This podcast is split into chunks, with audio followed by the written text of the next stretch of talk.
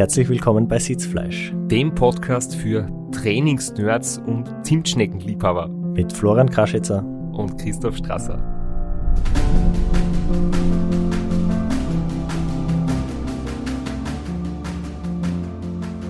Bevor wir in unserer heutigen Folge so richtig tief eintauchen in Trainingslehre, Trainingstheorie, möchten wir noch kurz unseren Werbepartner vorstellen, Athletic Greens.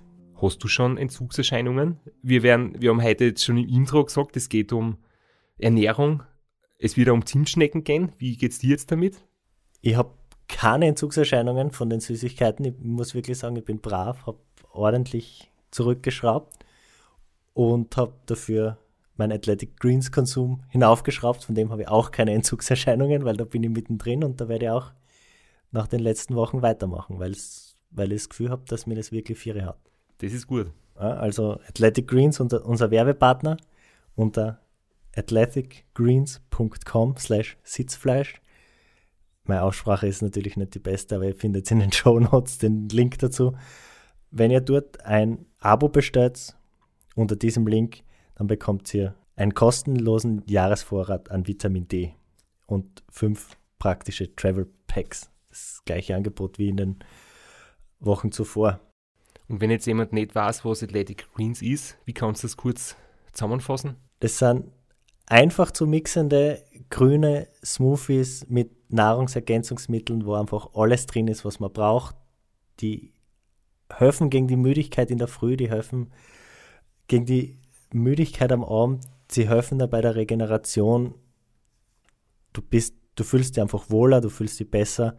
Es sind 75 Vitamine und Mineralstoffe drinnen. Es ist entwickelt mit US Cycling Athleten wie Sebastian Kienle schwören drauf. Jetzt auch ich, obwohl ich nicht so Athlet bin wie der Sebastian Kienle.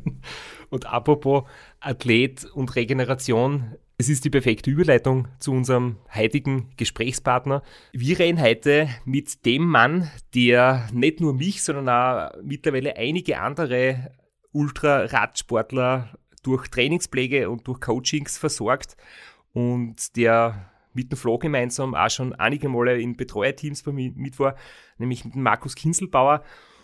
Und wir werden heute ein bisschen ausquetschen, so zum Thema Weitradlfahren, Trainingspläne.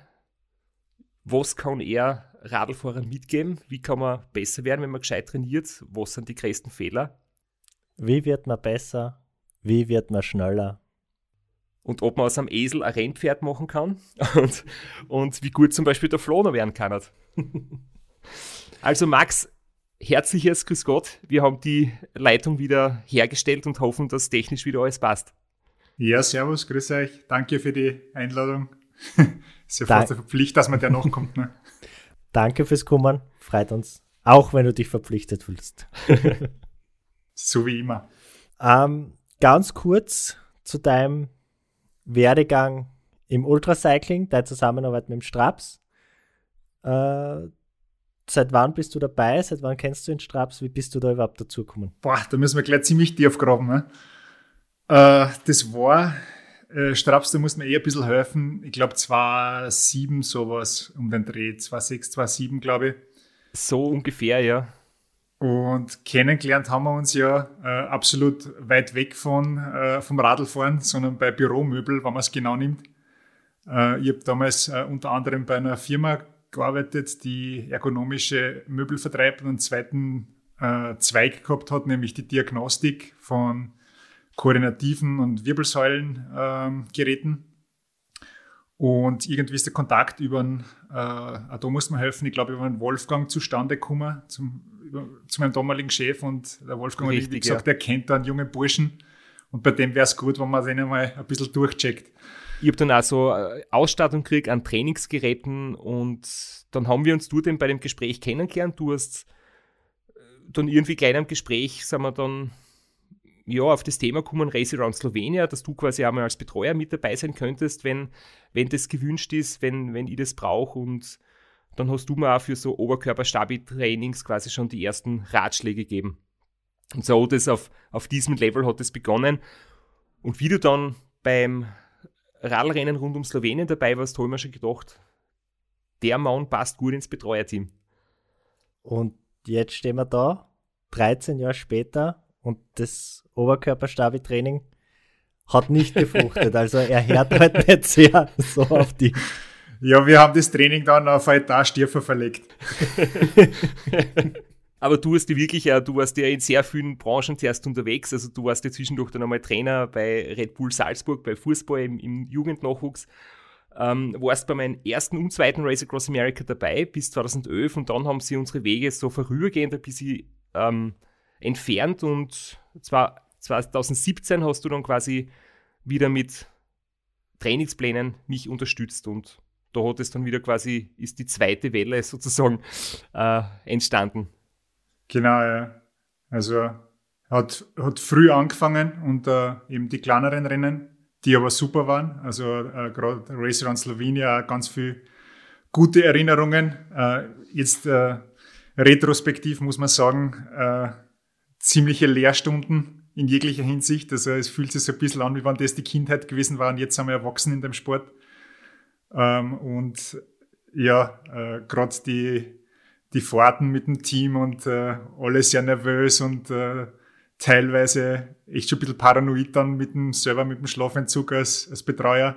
Also da weiß ich noch, wie mal einer hinter uns gefahren ist, ein Radlfahrer. Und der hat so einen Spiegel gehabt beim, äh, beim Helm dran. Ne? Und das haben wir nicht kennt. Weil War das Amerikaner vielleicht? Nee, weiß ich nicht, der hat sich verirrt. Und wir haben die ganze geglaubt, das ist einer von, von der Race Official oder was, die uns da verfolgt und also alle möglichen Konstrukte haben uns zusammengesponnen. bis er halt dann einmal. am Helm gibt's nur in den USA. Das ist bei uns ja, ein No-Go. Ja, und anscheinend irgendwo im tiefsten Slowenien, da werden sie auch noch verkauft. ja, auf jeden Fall hat sich das dann aufgelöst natürlich und, äh, aber da waren schon äh, echt viele coole Situationen dabei, ja, und waren ja insgesamt zweimal war dabei in Slowenien. Einmal habe ich vom Chef das Autofahren gelernt. Und also nicht das normale Autofahren, sondern das etwas rasantere. Und beim zweiten Mal war der Rainer dann auch mit. Ähm, dem habe ich leider mein Auto überlassen beim Heimfahren, weil der hat irgendwie die Autobahn nicht getroffen nach Österreich und dann sind wir irgendwie über die, die besser gefahren, weil er glaubt hat, das ist viel, viel kürzer. ich weiß noch, ich bin damals unten völlig fertig im Ziel schlafen gegangen. Das war das Rennen, was durchgehend, glaube ich, geregnet hat. Da war Wintereinbruch im Mai. Da bin ich mit der Mammut-Bergsteigerjacken vom Rainer das Rennen gefahren, weil alles an Radlkorn von mir war erstens zu dünn und schon verbraucht und durchnass. Und dann seid ihr direkt nach Zürichkunft heimgefahren und die Aktion vom Rainer war kürzeste Verbindung nach Linz und genau, Start. Ja. Und wie ich dann aufgestanden bin, einige Stunden später war ihr, glaube ich, immer noch unterwegs, irgendwo in der Wein Weinberg-Gegend in der Südsteiermark ja, oder so. Ja, ich, ich, war ja komplett fertig und wir haben uns, da habe ich noch meinen alten Charan gehabt und wir haben uns hinten einfach einen Liegeplatz gemacht und ich habe mich eingelegt und war jetzt sofort weg. Und ich glaube, Postolna ist, weiß ich nicht, sind es fünf Minuten bis zur Autobahn. Und nach 10 Minuten, 20 Minuten, 30 Minuten denken wir, wir fahren noch immer Kurven. Rainer, was ist los? Und ich war aber zu fertig, dass er mich aufrichtet, um zu schauen, was wir machen. Und auf jeden Fall waren es dann immer in der Nacht irgendwelche Kurven, dann Schotterpassagen. Da sag ich, die Rainer, wo sind wir? Und dann habe ich gesagt, ja, wir sind gleich da, wir sind gleich da. dann sind wir einmal bei einer Alm gestanden. Ich glaube, da haben wir sogar umkehren müssen dann.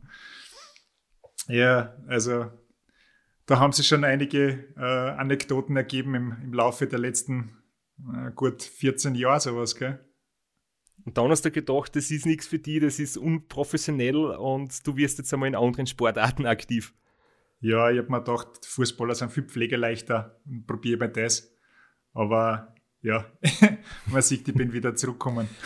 Also ganz kurz, also du hast eine Trainerausbildung, du bist ausgebildeter, staatlich geprüfter Trainer. Korrigier mich, wenn ich dann Blödsinn sage. Der Max untertreibt sicher, er ist auch, er ist auch Sportwissenschaftler, Magister und hat, hat viel mehr auf den Kosten, als er gern selber zugibt. Ja, na, das äh, also im Fußballjahr habe ich eine Ausbildung gemacht. Ich bin dann relativ schnell vom österreichischen zum, zum deutschen Verband gewechselt für die Ausbildungen, weil mir das damals dann noch sinnvoller vorgekommen ist, weil ähm, mir das ein bisschen mehr in die Tiefe gegangen ist. Ähm, mittlerweile dürfte, was ich so her in Österreich eher schon super sein. Aber damals war es für mich einfach passend und habe es über den deutschen Verband gemacht und bin dann, äh, war damals eh schon in Salzburg. Und genau, da habe ich dann einige Jahre verbracht. Und wie es halt im Fußball ist, hast du halt echt null Zeit. Also ich glaube, ich habe jetzt, weiß ich nicht, vielleicht ein, zwei Wochen Urlaub im Jahr gehabt und die waren auch quasi zum Durchschnaufen und da ist halt nichts mehr mit, mit Race Across America gewesen oder irgendwo mitfahren. Und wir haben jetzt so lose Kontakt gehalten, würde ich jetzt einmal behaupten. Und natürlich hat mir die, die Faszination nie ganz loslassen. Also ich, der, wie du schon sagst, Straps, also Sportwissenschaft ist ja, äh, für mich ist es tatsächlich eine Leidenschaft da. Und da beschäftigt man sich natürlich mit allem Möglichen, was halt dann neu auf den Markt kommt, auch von Trainingsmethodiken, Leistungsdiagnostiken und ja, und 2016, sowas glaube ich, sind wir dann wieder mal zum Plaudern gekommen.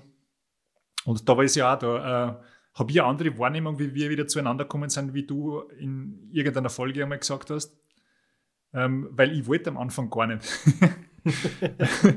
also nicht jetzt wegen dir, sondern ich habe einfach so wenig Zeit gehabt und äh, habe sogar einen Kollegen gefragt von mir, ob er sich vorstellen konnte, dass er, dass er die trainiert, äh, weil ich gewusst habe, der ist auch super und er hat gesagt, na, das, ich traue das nicht zu, weil er in einem ein bisschen anderen Ausdauermetier ist und dann habe ich mir gedacht, ja gut, ich meine, äh, dann dann werde ich die Zeit erübrigen und dann haben wir ein bisschen Quatschen angefangen und dann hat es mir innerhalb von, einer, von ein paar Tagen, Wochen, hat mir das sehr gefesselt und äh, dann hat die Zusammenarbeit begonnen dann. Ja.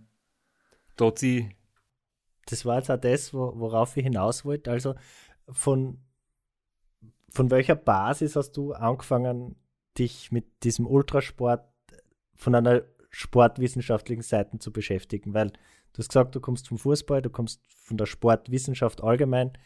Wie bist du da rangegangen? Hast du schon Vorwissen gehabt? Hast du aufgebaut auf, auf, auf anderen? Oder hast du dir das quasi komplett von Null erarbeitet und der Straps war dein Versuchskaninchen?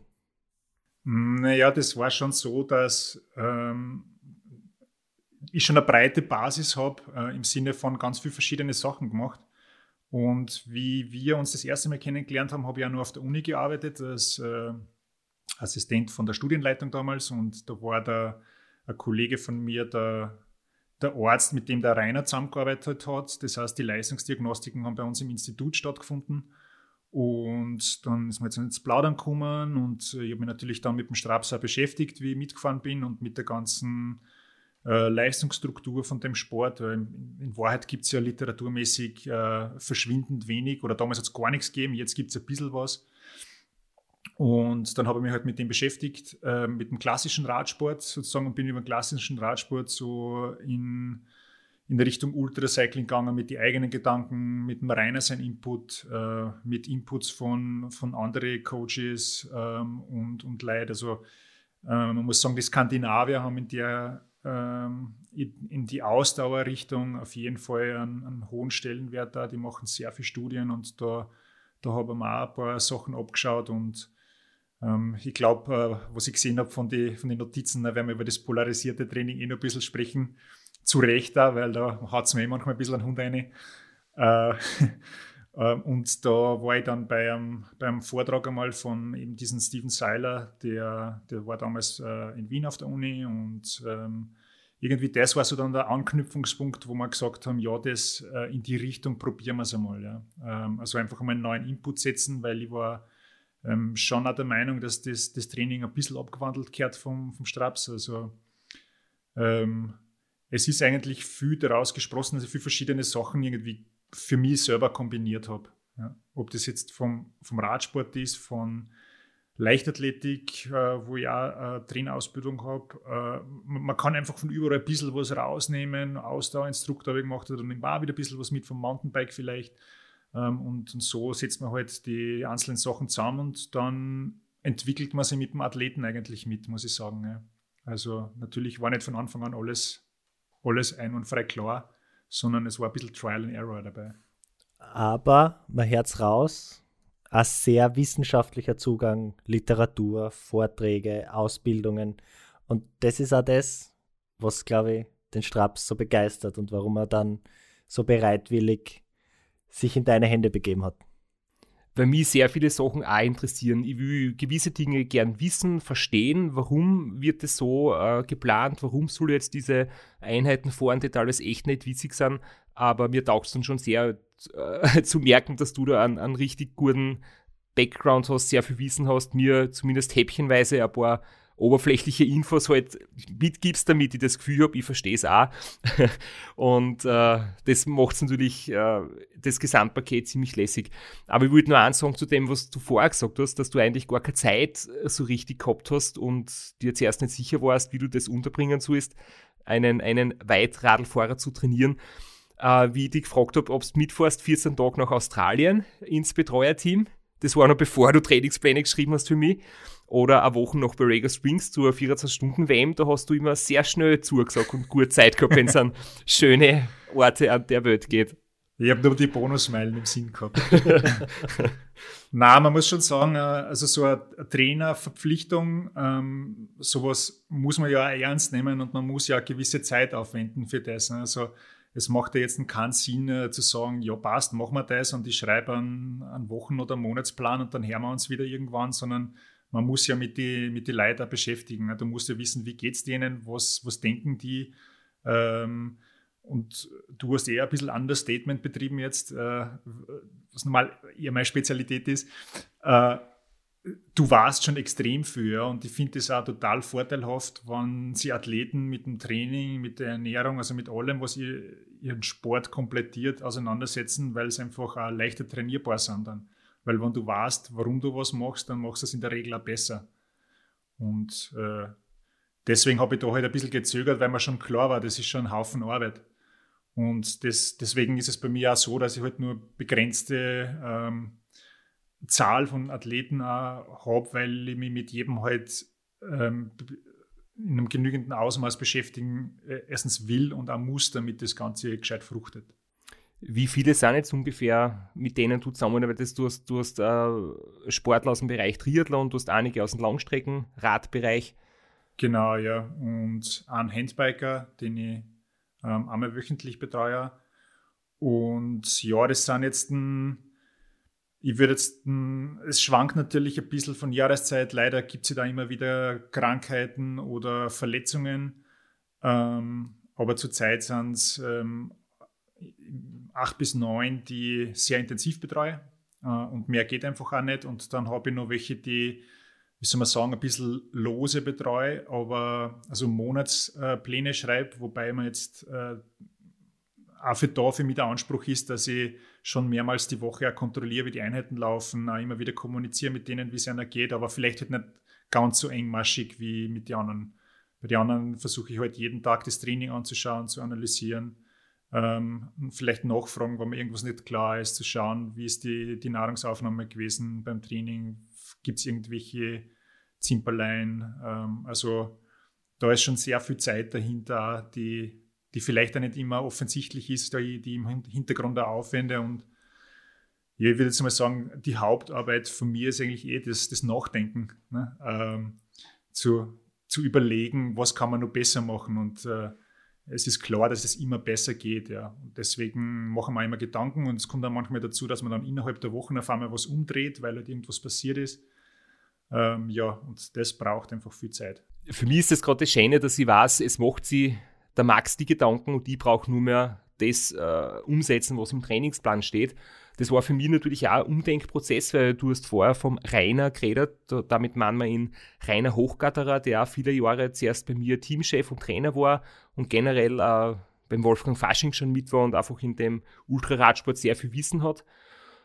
Der hat dann ähm, irgendwann eben aufgehört damit, hat sich auf andere Sachen spezialisiert. Ähm, dann habe ich mal zweieinhalb Jahre keinen Trainer gehabt, habe mir selbst sehr viel Gedanken gemacht und bin da drauf gekommen, es ist auch, wenn man einiges weiß, einfach schwierig vom psychologischen her, sich selbst seinen Trainingsplan zu erstellen. Und zudem ist halt noch gekommen, dass es jetzt einmal von dem her lässig war, dass du einfach äh, dies, das für mich erstößt, nach, nach bestem Wissen, aber es war eine totale Umstellung von der Methodik her. Ich habe viel Umstellungen erlebt. Also so intensive Intervalle bin ich mein Leben lang noch nie gefahren. Das so wie man so weggeschoben oder habe mir gedacht, das braucht man nicht. Für lange Rennen muss man lange Trainings machen und in dem Tempobereich fahren im Training, wo ich auch im Rennen unterwegs bin. Und das hat einen irrsinnigen Leistungsschub gebracht, wie wir die ersten Trainingsmonate quasi gemeinsam gemacht haben. Ähm, ich habe sehr viel Schmerzen gelitten. Ähm, also es hat Spaß gemacht, wenn man dann natürlich merkt, man entwickelt sie weiter und es, es passiert was und plötzlich entwickelt man neue Fähigkeiten, aber es ist jetzt schon echt anstrengend gewesen. Die Komfortzone war da fünfmal die Woche, war ich weit draußen. Ja, das ist ja irgendwo, glaube ich, ein, ein naheliegender Fehlgedanke, ne? dass man, wenn man ähm, lang äh, fahren möchte, dass man immer lang fahren muss. Weil in, in Wahrheit ist es ja so, dass je höher das die, die Schwelle ist, desto besser, weil desto höher sind dann auch die, die Grundlagenbereiche oder die, die regenerativen Bereiche, weil bei ganz langen Sachen fällt man jetzt, ich meine, das äh, brauchen wir nur unsere Daten analysieren von Race Across America, wo du halt teilweise runterfällst auf 120, 130 Watt für, für Zeiten. Ne? Das sind Sachen, die fährst du nicht einmal regenerativ normal. Aber das ist halt dann trotzdem noch immer höher, wenn du höhere Schwelle hast, äh, als wie wenn du jetzt, ein, weiß ich nicht, 300 Watt nur eine Schwelle hättest. Ne? Dann wird es wahrscheinlich, dann würden die auch noch ordentlich wehtun. Jetzt sind wir eigentlich schon mittendrin in den Details. Ich wollte eigentlich noch zuerst ein bisschen größ größere Einleitung machen dazu. Also unseren Hörerinnen bist du ja schon bekannt aus diversen Clips, vor allem vom Race Across Race Around Austria natürlich. Äh, da haben wir deine Stimme schon, schon gehört. Äh, wir zwar kennen uns vielleicht auch noch ganz kurz aus vom Ram 2018. Da waren wir das erste Mal gemeinsam, da habe ich deine Fahrkünste auch kennengelernt. Also gelernt ist gelernt, da kann man auch nichts sagen, wenn es der, der Chef beibracht. Ja, Credits, zum, Credits an den Chef, ne? Ja, und du bist ja überhaupt der Grund, warum es diesen Podcast jetzt überhaupt gibt, weil du hast mich bei der Vorbereitung zum RAM 2019, wo wir gemeinsam in Borrego Springs waren, überhaupt dazu braucht, Podcasts zu hören. Du hast mir das ganze Konzept überhaupt erst beigebracht und dann war plötzlich ich die Podcast-Instanz und der Straps fragt mich, hey, wie schaut's aus, machen wir einen Podcast? Also. ja, ja, es war ganz witzig, ne, weil wir haben uns ja jetzt, äh, muss man sagen, nicht, nicht, nicht, so richtig gekannt, ne, von 2018, aber wir waren in unterschiedliche Schichten. Ähm, da läuft man sich halt natürlich zwangsweise beim Schichtwechsel über den Weg, aber jetzt so, so viel haben wir nicht miteinander zu tun gehabt. Und dann 2019 der Flash, ne, wenn man Roomies in Borrego. Und das verbindet natürlich, wenn man in so einem Nest dann huckt und äh, den ganzen Tag äh, sich unterhalten darf. Äh, wobei es gibt schlimmere Orte wie Borrego. Ja. Also Borrego ist ja eigentlich, wir haben schon öfter darüber geredet, aber ich würde das sogar als Urlaubsdestination äh, erwägen. Ja. ja, also es gibt nicht nur schlimmere Orte als Borrego, es gibt da schlimmere Zimmerkollegen als dich. Also wir haben uns gut, gut verstanden, also super genau. passt und ich bin ganz bei dir. Es ist eine Urlaubsdestination. Also der Tourismusverband von Borrego Springs, bitte ruft uns an, wir sprechen auch Werbung ein. ja, ja. Na, Borrego kann man äh, wärmstens empfehlen im wahrsten Sinne des Wortes. Also super schön zum Radlfahren und äh, die ganzen Skulpturen in der Wüste machen es echt interessant, dort zu fahren. Also eine Woche kann man dort rumfahren und echt schöne Sachen machen. Und es gibt einen Supermarkt, wo es alles gibt, äh, was man nicht braucht, unter anderem Halkfäuste. und dafür gibt es halt äh, ja, andere Sachen nicht, die man gern hätte, ne, wie Tomaten oder sowas. da sind wir jetzt mitten im Thema, zumindest wenn ich auf unsere Notizen schaue, weil in Borrego Springs findet jährlich in normalen Zeiten, sage ich jetzt dazu, diese 24 Stunden Zeit vor Weltmeisterschaft statt. Und da habt ihr zwar eine besondere Geschichte und da habt ihr auch diese Idee geboren, dass man in 24 Stunden 1000 Kilometer wohl fahren kann mit dem Fahrrad.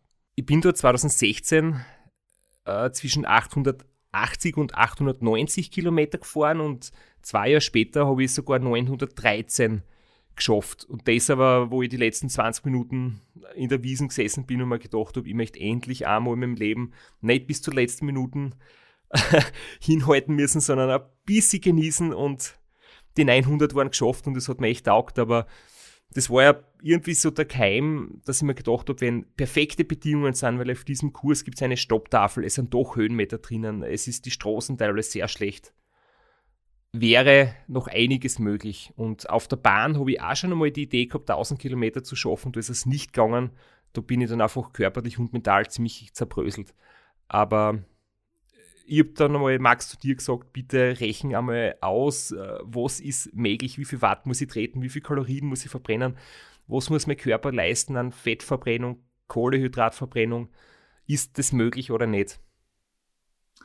Ja, ähm, zu dieser 24-Stunden-WM muss ich nur Anekdoten loswerden, weil das war irgendwie ein einschneidendes Erlebnis in, in meiner Ultra-Cycling-Begleit-Lebenszeit. Äh, da habe ich sozusagen meine Marienerscheinung gehabt. äh, ich wollte gerade aufs ernsthafte Thema lenken, jetzt kommt wieder. Ja, ja, nein, nein, nein, das, das hat ja eh damit zu tun. Äh, also im weitesten Sinne. Aber ähm, du hast ja, bin mir jetzt nicht ganz sicher, aber sicher schon mal in Valerio Zamboni erwähnt in, in dem äh, Podcast. Und der, der Valerio ist ja quasi unser Held. Also wir wollen eigentlich beide so sein wie er, wenn wir in, das, in dem Alter sind. Und der Valerio hat ja äh, eine, eine unglaublich sympathische, aber extravagante Art. Und äh, 2016 waren wir ja drüben und dann haben wir uns halt ein bisschen eingefunden in, diese, in diesen Rundkurs, den dürfen wir nur betreuen und äh, das Reglement, äh, da bin ich gleich ein paar Mal verwarnt worden, weil die Verpflegungszone, die war circa 10 Meter. Das heißt, ich habe immer 10 Meter viel sprinten müssen und das in Schuhe übergeben, weil der Straps halt durchpfiffen ist. Und äh, dann habe ich einen Anschiss gekriegt, wenn ich halt nicht sofort abbogen bin, wieder in die Betreuerzone hinein. Und der Valerio hat es anders gemacht. Der Valerio ist eingefahren in die Box. er hat sich mal runterheben lassen vom Radl von einem von seinen drei Jungs. Das sind, äh, muss man dazu sagen, alles drei ehemalige Profifahrer. Und hat sich in seinen Gartensessel gesetzt. Dann hat er den Mund aufgemacht, hat in die Kühltruhe hineingedeutet, was für Eis das er haben möchte und ist dann gefüttert worden mit dem Eis. also so das krasse Gegenteil von der Verpflegung vom Straps. Valerio Zamboni ist ein extrem lässiger Typ, ein richtig ein Gentleman und auch schon mittlerweile 65 und fährt jedes Rennen zu Ende. Hat auch schon nämlich die gleichen Statistiken wie, hat neun Ram-Teilnahmen, siebenmal Ram-Finish und er ist eine Ikone und hat natürlich auch seinen Stil und seinen italienischen Charme. Genau. Ähm, ja, ähm, bezüglich Borrego und die, die, die, die Länge der Strecke. Ähm, wir haben gewusst, ähm, es, es ist einiges möglich. Also beim ersten Mal hast du schon gesagt, fast 900 Kilometer. Dann haben wir gesagt, naja, da ist schon noch ein bisschen was drinnen. Ähm, 2018 äh, war es dann so weit, dass die, die 900 geknackt wurden.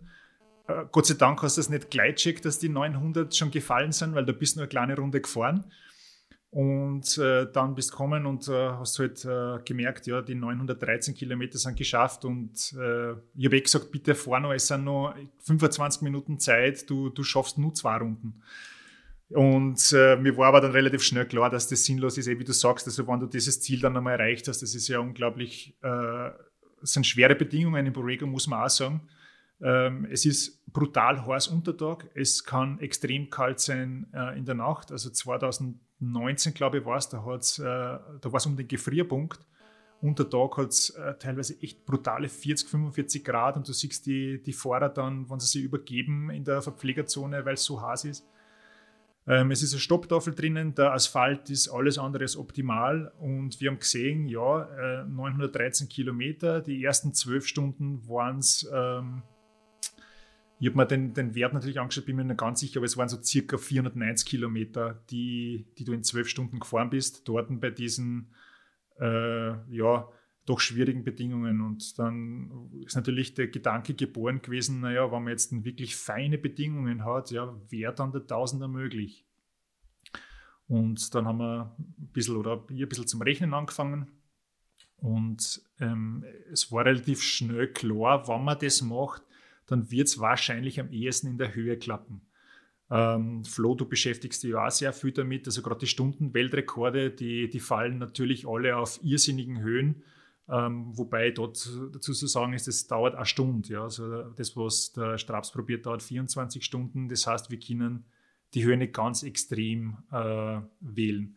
Aber vielleicht ganz kurz, ähm, was ist der Vorteil in der Höhe? Es sind jetzt nicht alle äh, Hörerinnen so, so drinnen. Äh, wenn ich es jetzt in äh, Layman's Terms sagen kann, der Vorteil in der Höhe ist, der geringere Luftdruck bedeutet weniger Luftwiderstand und dadurch kann man mit weniger Leistung schneller fahren. Vereinfacht gesagt. Genau so ist es, ja. Also ähm, in Höhe von 1500 Meter besagt die, die Studienlage ja ganz eindeutig, dass da einiges an Watt einsparst. Also bei bei diesen 1500 Meter, wo wir anpeilen, dass wir das machen möchten, äh, liegt es ungefähr in 20 Prozent Ersparnis von der Wattanzahl her, also grob 40 Watt äh, weniger, die zu leisten sind. Natürlich muss man bedenken, dass äh, geringerer Luftdruck bedingt, dass die, die Sauerstoffaufnahmefähigkeit erleidet darunter. Das heißt, die VO2 Max, ähm, die vermindert sich ja um ca. 7,5 bis 10 Prozent, sagt man in der Literatur. Und der Vorteil, den wir aber da sehen, ist, dass sich der Straps in der Höhe eigentlich immer relativ leicht anhat. Also man muss natürlich akklimatisieren und das ganze Programm durchspielen. Aber auf Flachstrecken überwiegt der, der aerodynamische Vorteil ganz klar ähm, gegenüber dem Verlust der, der V2 Max. Da, da, kann ich bitte kurz äh, mit ein paar konkrete Zahlen einwerfen. Ich bin bei den 24 Stunden in Borrego Springs oder auch bei meinem 24-Stunden-Weltrekord in Berlin äh, jeweils äh, ca. 255 Watt gefahren im Durchschnitt. Und um den Schnitt zu erreichen, dass man 1000 Kilometer schafft, bräuchte ich 280 Watt. Und das ist halt schon an der Grenze zu kaum möglich oder sehr schwierig oder fast unrealistisch jetzt für mich. Aber in der Höhe von Colorado sind es 240 Watt. Und das ist halt etwas, wo man sagt, Aerodynamik muss passen, der Kurs muss passen. 240 Watt ist definitiv realistisch, das habe ich auch schon geschafft. In der Höhe wird es natürlich schwieriger, aber so ganz grob ist irgendwie unser Marschplan. Genau, ja. Man muss dazu sagen, wir haben äh, mittlerweile schon sehr viele verschiedene Tests hinter uns, äh, die man, die man sogar physiologisch, also aerodynamisch oder du, äh, du Straps gemacht hast, damit wir auch verlässliche Rechenwerte haben, ähm, mit denen wir arbeiten können. Und diese Chat, also es ist ja immer eine Rechnung, ja, und eine Rechnung äh, wenn das immer so aufgehen würde, wäre es ja schön, ne? aber da braucht man ja nichts mehr fahren auf der Welt. Ähm, aber selbst mit den Werten, die man ausgerechnet hat, die sind schon eher so Obergrenze. Also wahrscheinlich geht es sogar mit, mit weniger, wenn alles richtig, richtig optimal läuft. Und ich würde jetzt noch behaupten, dass es selbst äh, auf Meereshöhe möglich wäre, jetzt rein leistungsmäßig für die. Wir wissen ja, wo die, die maximale Fettoxidationsrate liegt. Äh, wir, die Zone ist bei dir so um den Dreh bei 290 Watt, das heißt, da kannst du sehr, sehr lange fahren. Ähm, und auch mit Kohlenhydratverbrauch etc., das, das haben wir alles da mit einfließen lassen. Das Problem ist allerdings die energetische Seite. Du wirst nicht so viel Kalorien in dich reinbringen, dass du das äh, halten kannst. Irgendwann ist einfach der, der, energetische Faktor der limitierende. Und das ist bei je weniger Stunden es sind, äh, desto mehr kannst du das vernachlässigen. Ja, wenn du mal ein 5000 Kalorien Defizit hast, ist wurscht. Ja. Aber wenn du bei 24 Stunden, ähm, ich habe mal ausgerechnet, wenn wir das auf Meereshöhe fahren würden mit 280 Watt, dann, dann müsstest du 80 in Schuhe zu dir nehmen, dass das äh, halbwegs ausgeglichen ist. Oder für, für einen Flow, nachdem du jetzt auch schon so einen guten Ruf hast, habe ich ausgerechnet, dass 55 Zimtschnecken werden. Das, das geht nicht einmal als Kombi. 80 in Schuhe sogar mit dunkler Schokolade eh schwer. ja, ich mir gedacht, vielleicht mit Kaffee geht's, aber wird auch hart. Naja, und deswegen ähm, macht es halt natürlich absolut Sinn, ähm, das in jeglicher Form, wie es nur geht, zu optimieren, sowohl aerodynamisch, äh, wo du auf der Bahn Tests gemacht hast, als auch ähm, von, von unserer Überlegung her von der Höhe, dass weniger Watt zu leisten sind, die äh, auch leistbar sein sollten. Also jetzt, rechnerisch geht es ja aus, äh, jetzt musst du es nur noch fahren. Ne? Nur noch fahren. Also wir sprechen jetzt da von 1500, 1600, 1700 Meter. Das ist so die Zone, wo du jetzt sagst als Coach, da ist, man kennt es ja am Berg, ab einer gewissen Höhe fängt man viel eher und viel mehr zum Schnaufen an, einfach weil der Sauerstoffgehalt nicht mehr so hoch ist. Aber das wäre so die Zone, wo du sagst, das passt mit Aerodynamik zu Sauerstoffaufnahme, das ist eine gute Balance, die Höhe. Genau, das ist ja irgendwo das, der, der, optimale Kompromiss, was wir jetzt für uns überlegt haben. Also die, wie, wie, du richtig sagst, die Aerodynamik hat schon so einen Einfluss, dass du wirklich deutliche Einsparungen hast, aber die Höhe ist noch nicht so hoch, dass jetzt die, die Sauerstoffaufnahme unglaublich arg darunter leiden würde. Und ich muss ja Tag und Nacht fahren. Und wenn man jetzt zum Beispiel schaut, Stundenweltrekorde, die in Mexiko auf 3000 Meter Höhe gefahren werden, ähm, ich kann da nicht auf 3000 Meter Höhe in der Nacht fahren, da wird es eiskalt sein. Deswegen muss man auch an solche Dinge ein bisschen denken. Aber jetzt wollen wir noch ein bisschen über, über allgemein Radlfahren, Training und äh, diese Dinge sprechen. Also, das war jetzt sehr technisch, sehr, sehr genau für die Nerds. Und jetzt kommt das, was mich interessiert, weil der Podcast geht ja nur darum, um mich, geht ja nur um mich. Aber in unseren Notizen steht, kann man aus einem Esel ein Rennpferd machen. Kann jeder ein sehr, sehr guter Sportler werden? Gibt es sowas wie Talent oder ist alles harte Arbeit? Das sind jetzt so, so die großen Punkte, die wir jetzt gern mit dir besprechen würden und durchgehen würden, weil das doch sehr oft kommt und ein heiß diskutiertes Thema ist. Und ich behaupte oft in meinen Vorträgen, dass ich nicht der hochbegabte Radfahrer bin, weil mein, mein Lungenvolumen ist jetzt nicht außergewöhnlich hoch, das ist eigentlich Standard. Ich bin jetzt nicht super leicht äh, für Bergauffahrten gebaut, aber mittlerweile glaube ich selbst auch, dass ich schon gewisse Voraussetzungen habe. Vielleicht geht es einfach um Robustheit, um wie viel Training man aushält, ohne sich zu verletzen. Ja, und jetzt, Max, darfst du ansetzen mit deiner Antwort. Die nächste halbe Stunde gehört mir.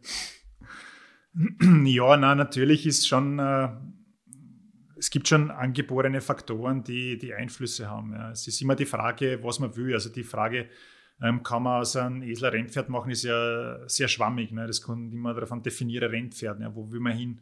Es macht den Unterschied. Willst du jetzt äh, Langstreckenfahrer sein, der am Podium ist? Willst du Langstreckenfahrer sein, der lange Rennen einfach fahren kann? Willst du Kriteriumsfahrer sein? Willst du Klassementfahrer sein?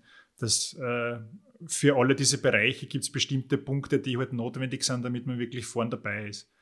Und äh, wie du schon richtig sagst, da Straps, also die, je, je länger das Rennen wird, desto weniger entscheidend ist ein ganz, ganz großer Motor, also eine ganz, ganz hohe V2 Max. Ähm, ich würde jetzt mal behaupten, in der World Tour, da, da wird es kaum einen geben, der ein 70er ähm, V2 Max hat. Also die werden alle an oder über die 80 kommen und äh, jeder, der das ein bisschen verfolgt hat mit Bora Hans Grohe, ne, der, der Toni Balzer, der äh, mit über 90 da an den Start geht, jetzt als äh, ehemaliger äh, Skitour-MGer, das sind jetzt schon andere ich Werte. Ich möchte nur ganz kurz unterbrechen. Also, wir haben gesagt, es wird weniger technisch, weniger nerdig, aber ganz ohne, Fach, ohne, ganz ohne Fachbegriffe werden wir es nicht schaffen. Nur für die, die keine Ahnung haben. Also, die V2 Max, das ist so ein Wert, ein Richtwert, den man sehr gut messen kann und feststellen kann, der quasi unveränderlich ist, wenn ich das richtig verstehe, aber der. Nee, das stimmt nicht ganz. Ja. Also die, die V2 Max ist einfach nur die maximale Sauerstoffaufnahme. Man sagt nichts anderes, wie viel Sauerstoff kannst du aufnehmen und drinnen verwerten in deinem Körper. Und es war schon ursprünglich immer so ein Wert, wo man gesagt hat, na, der ist ziemlich fix und den kannst du nicht verändern, aber ähm, es gibt durchaus äh, Untersuchungen, wo Leute äh, die, diese maximale Sauerstoffaufnahme um 20 Punkte verändert haben. Ja. Also ich sage jetzt einmal, 80er, äh, also 80 Milliliter pro Kilo pro Minute, das ist die Einheit dieser maximalen Sauerstoffaufnahme, das ist richtig hoch. Also, äh, und das ist das Bruttokriterium für die Ausdauerleistungsfähigkeit. Das heißt, man wird keinen richtig guten Ausdauersportler finden in die klassischen Ausdauersportarten, der nicht irgendwo da drüber ist. Und je länger das Ganze wird, desto ähm, weniger musst du dieses ganze System ausschöpfen, ne? weil du, du fährst ja nicht immer am Limit. Und deswegen reicht unter Anführungszeichen auch mittelmäßige, wobei jetzt ein, ähm, deine ja jetzt äh, auch schon hoch ist. Ja, also da, äh, aber natürlich jetzt nicht äh, on top. Und der, der Motor ist zwar nicht entscheidend, aber wenn man hat, ist es schon nicht schlecht, ne? weil wieder je leistungsfähiger das man ist, desto weniger wehtun gewisse äh, Werte, die unter, dies, unter den einzelnen Schwellen dann liegen. Und eine zweite Sache ist natürlich auch die Muskelfaserverteilung, die ist äh, sehr genetisch bedingt. Ähm, also gibt ja langsame und schnelle Muskelfasern und die, die man halt bei Langstrecken braucht, sind die langsamen. Und da bist du sicher ich behaupte jetzt einfach einmal, genetisch ein bisschen äh, prädisponiert. Also du, du hast eine gute Voraussetzung und du trainierst einfach schon irrsinnig lang. Ja. Also das ist schon über ein Jahrzehnt, wo du wirklich konsequent viele, viele Stunden im Sattel sitzt und dann passen sie diese Fasern einfach an und die werden einfach immer, immer besser in der Hinsicht. Äh, ich würde jetzt mal behaupten, bei dir treffen so ein paar Faktoren aufeinander. Das ist, wie du sagst, die Robustheit, äh, die harte Arbeit von dir, ähm, weil du hast kein Jahr nicht gehabt, wo du irgendwie auslassen hättest. Äh, verzeih mir den Ausdruck, ein mittleres Talent, äh, also jetzt im Sinne von den äh, Voraussetzungen und ähm, wahrscheinlich eines von deinen stärksten Sachen, 100% äh, Professionalität da. Also du, du bist sehr manchmal muss man schon sagen, pedantisch im, im positiven Sinne, also dass wirklich alles passen muss. Äh, außer jetzt vielleicht die Konstruktionen am Cockpit vom Schiff oder so, die dürfen dann auch mal mit irgendwelchen Sprühflaschen. Äh, mit der Technik sein. bin ich sicher nicht pedantisch. ja, aber ähm, du, du reizt einfach jegliche Felder aus, die man im Ultracycling braucht, um vorn zu sein. Und das sind einfach extrem viele Facetten. Da geht es nicht, nicht, nur darum, um schnell sein. Ähm, ihr habt es eh schon sehr oft erwähnt. Da ist natürlich das ganze Teamgefüge, das drumherum, das Training unterm Jahr und äh, sind viele Faktoren, die du halt schon optimiert hast im Laufe der, der zehn Jahre. Und da würde ich behaupten, das gehört dazu, um aus einem Esel ein Rennpferd zu machen äh, im Ultracycling. Jahrelange Erfahrung, weil es gibt einfach kein Schema F nicht in dem Sport. Ich würde noch ergänzen, das ist vielleicht eh das Ähnliche, was du sagst, nämlich einfach Geduld, die Zeit sich selber zu geben oder zu nehmen, dass man weiß, das wird jetzt nicht von heute auf morgen gehen, das braucht einfach ein paar Jahre, um dran zu bleiben. Und dann ist es, ich denke, wenn, wenn du, es macht mir Spaß, ich mache das gern, es ist nicht jede Trainingseinheit lustig, es gibt oft sogar einige Phasen, wo es ein, zwei Wochen lang gar nicht lustig ist, aber grundsätzlich macht mir das als Spaß und ich glaube, das ist die Basis, dass ich es über so viele Jahre hinweg jetzt schon mache mit einer Freude und dann wird man irgendwann einfach besser, das kann man gar nicht verhindern. Und ich wollte auch noch im Prinzip auf die Frage hinaus, ich kriege immer wieder E-Mails, wo mich Leute fragen, hey, hast du ein paar Tipps für mich, ich möchte mal ein 12 oder 24 Stunden Rennen fahren, ähm, wie viel muss ich trainieren? Und wenn jetzt mittlerweile durch das äh, Wissen, was ich auch ein bisschen habe, weiß ich, dass man oft sagt, mehr als sieben Stunden Training pro Tag bringen nicht mehr. Da ist körperlich der Trainingseffekt dann quasi nicht mehr größer während, wenn man noch länger fährt oder vielleicht sind es fünf oder sechs Stunden, je nachdem. Aber ich bin früher, nämlich so 2005, 2006, wo ich die ersten guten Jahre dann gehabt habe, oft 40, 45 Stunden in der Woche gefahren mit einer 12-Stunden-Einheit jedes Monat und da habe ich echt noch mehr trainiert als heute. Bin aber öfters krank gewesen. Hat natürlich negative Auswirkungen gehabt, aber wenn ich zum Beispiel auch daran denke, Knieschmerzen werden von mir jedes Jahr weniger. Das erste Race Across America haben wir wahnsinnig die Knie weh ähm, die letzten Male immer weniger. Das heißt, es scheint schon so, dass das extrem umfangreiche Training sich auch auszahlt, auch wenn es sportwissenschaftlich vielleicht schon keinen zusätzlichen Effekt mehr hat. Ähm, naja, das ist ein, ein, sehr viel diskutiertes Thema in Wahrheit. Und da gibt es jetzt keine, keine, ganz richtige Antwort. Ähm, es ist ein, ein bisschen ein philosophischer Ansatz vielleicht auch, weil die einen Trainer sagen ja, die anderen nein. Ähm, energetisch bringt es sicher nichts, wenn du jetzt extrem lange Einheiten fährst. Aber wie du schon richtig sagst, also es, es bringt da schon was, weil du mal Erfahrung sammelst, da, wie geht es da, wenn du wirklich, wirklich lang im Sattel sitzt und das musst du zwangsweise dann auch beim Rennen. Und ich sehe einen großen Vorteil in die ganz langen Einheiten, nämlich die, die Verpflegung trainieren. Ähm, weil es ist zwar gut und schön, wenn man äh, in Schuhe über eine Zwei-Stunden-Einheit gut vertragt, aber das sagt noch nichts aus, wie es dann nach sechs, sieben Stunden ist. Ja. Und es, ähm, du kennst sicher auch genug äh, Fahrer, die, die das in nicht vertragen, aber Fresobin zum Beispiel, was in Wahrheit ja das äh, fast die Dente ist. Ja. Und äh, da kommt man einfach auf Sachen drauf, was vertragt man, was vertragt man nicht gut. Und ja, Weitradl fahren ist äh, im Wesentlichen äh, ein Fehlervermeidungssportart. Das heißt, man muss einfach so viele Fehler wie möglich vermeiden, um einfach gut zu sein. Und da gehört die Ernährung natürlich ganz stark dazu. Und das trainiert man jetzt ähm, bei langen Einheiten anders als wie bei drei Stunden Einheiten. Jetzt rein energetisch gesehen, vom Stoffwechseltraining her, würde ich sagen, es reichen vollkommen vier, fünf Stunden Einheiten. Ja. Aber dann kommt die Komfortzone, dann ist irgendwann aus und dann sieht man, wie es geht. Jetzt habe ich die Notizen falsch gelesen, weil da ist gestanden, mehr als sieben Stunden Training bringt nichts. Und ich habe mir gedacht, jawohl, eine Stunde in der Woche. Also eine Stunde am Tag, eine Woche lang, das ich auch aus. Das passt super. Das ist, das ist mein Niveau. Aber ich rede jetzt von sieben Stunden am Tag. Okay. aber die, die eigentliche Frage, um die haben wir uns jetzt ein bisschen herumgewunden. Und ich glaube, das kann man so abschließend sagen, es gibt keine klare Antwort. Ohne, also für absoluten Spitzenbereich wird es ohne Talent, ohne körperliche, genetische Voraussetzungen fast nicht gehen. Aber um ein sehr guter Hobbysportler zu sein, reicht jahrelange harte Arbeit. Als wäre das nicht genug, aber ähm, man wird ohne die idealen Voraussetzungen nie ganz in die Spitze vordringen können. Also egal wie hart und wie viel man arbeitet. Ja, äh, danke, stimmt, wir sind da ziemlich abgedriftet. ähm, ja, also wie gesagt, es kommt darauf an, also wenn wir jetzt in die klassischen Sportarten sind, wo eine große Dichte an Sportlern ist, dann wird man es nicht schaffen dort, wenn man die gewissen Voraussetzungen nicht hat. Also da, da fällt dann einfach die, der letzte Punch an die, an die Spitze. Ähm, je, je länger die Distanzen werden, desto dünner wird natürlich auch das, das Konkurrenzfeld und desto mehr entscheidet da die, behaupte ich jetzt nochmal, der, der Umfang, der gefahren werden kann. Und das ist halt auch, das ist ein zeitlicher Faktor einfach. Also viel Leute, die, oder was heißt viel Leute, die meisten Leute, ähm, können ja nicht unendlich viele Stunden aufwenden fürs Training, ähm, weil andere soziale Faktoren damit einspielen. Das heißt, äh, es wird automatisch limitiert. Ja. Und man muss einfach robust sein, das stimmt schon. Ja. Man muss das aushalten, weil es nicht so von der weil ich will, dass jeder hart fährt und nur die, die es irgendwie überleben, kommen durch, sondern ähm, man muss einfach die Umfänge fahren, damit man da vorne dabei ist, weil man muss einfach viel aushalten können.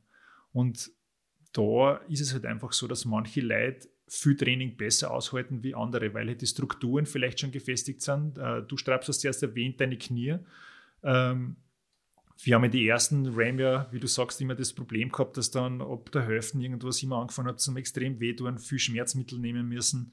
Und jetzt, äh, zwölf Jahre später, geht es äh, mit einer oder keiner Schmerztabletten, ähm, dass man ins Ziel fahren, ohne dass ich glaube, ich kriege am letzten Tag auch Schmerztabletten, aber es könnte ja auch ein Placebo sein. Das wisst wahrscheinlich ihr, aber ihr braucht es uns jetzt bitte nicht sagen. Ihr könnt das Geheimnis gern behalten, aber es ist, wie gesagt, auch im Nachhinein, in kürzester Zeit sind quasi die Nachwirkungen eines Race Across America wieder verdaut. Es geht einfach jedes Jahr besser. Die Erholung äh, geht vielleicht nicht schneller, aber der, der, die Strapazen, denen der Körper ausgesetzt ist, die werden einfach weniger. Nee, ich würde sagen, die Erholung geht schon schneller, weil du, du passt ja über dieses jahrelange Training, passen sich deine Strukturen an. Ja. Und das, äh, man weiß einfach, Gelenk, äh, Bänder, Knochen, Sehnen, das dauert irrsinnig lang, bis sich das anpasst. Also da reden wir von Monaten und dann halt äh, über die Jahre hingesehen immer, immer mehr über die Jahre, dass sie sich anpassen. Und da gibt es auch keinen Shortcut nicht. Da kann man nicht sagen, ja, ich mache jetzt eine andere Trainingsmethodik und dann geht es schneller. Ähm, das, das braucht einfach diese, diese Jahre oder ich würde es eher schon auf Jahrzehnte äh, wirklich setzen, ähm, dass das so, so stark ausgeprägt ist, dass das das auch aushält. Und wenn es stark ist, dann ist natürlich auch im Ziel dann wieder schneller fit, weil halt nicht so viel zerstört worden ist. Und das ist halt, manche gehen da ein bisschen blauäugig an die Sache und sagen, ah, RAM, cool, ja, drei, vier Jahre, dann, dann fahre ich dort hin. Ähm, ja, aber wir wissen, dass das manchmal nicht gut ausgeht da fällt mir jetzt einfach auch der Punkt ein, es wird ja oft geredet, Körper oder Psyche, wie wichtig ist die mentale Stärke. Ich denke, wenn du körperlich äh, anfängst, äh, wirklich ans Limit gehen zu müssen oder vielleicht auch schon äh, körperliche Schwachstellen auftauchen, du körperlich am Boden bist, dann musst du mit dem Kopf immer stärker quasi dich noch weiterhin überwinden. Und dann wird da im Körper einiges kaputt. Und wenn du körperlich nicht ein Mindestlevel an Fitness hast, ist dieser Sport wirklich schädlich. Das glaube ich schon. Und wenn du aber gewisse Fitness hast und äh, gut vorbereitet bist, haltet man ein Race Across America, ich würde nicht sagen locker, aber doch recht unbeschadet aus und ist danach recht bald wieder vollständig geholt. Und deswegen warne ich immer ein bisschen davor, dass man die, die psychische Komponente fälschlicherweise so interpretiert, wenn ich einen starken Kopf habe, kann ich meine körperlichen Grenzen überwinden, weil körperliche Grenzen zu überwinden macht einfach, hinterlässt oft Schaden und das will man ja vermeiden.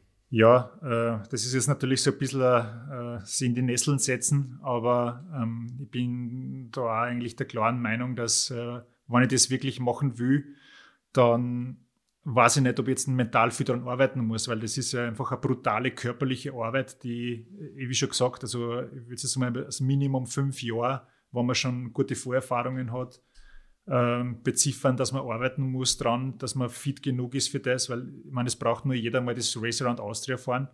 Ähm, und wenn im Ziel ist, dann soll er sich überlegen, ob er nur mehr gerne eine Runde fahren möchte. Äh, und dann bist du noch immer nicht im Ziel beim Ram. Und pff, da muss halt einfach körperlich topfit sein.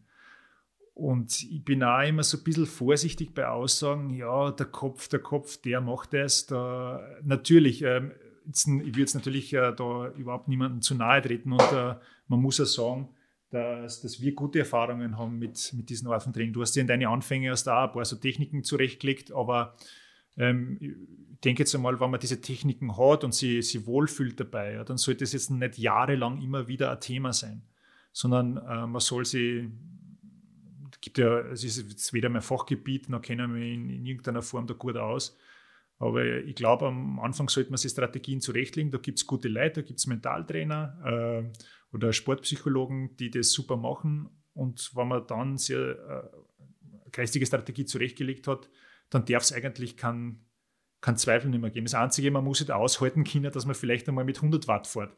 Ja, da, da scheitern auch manche.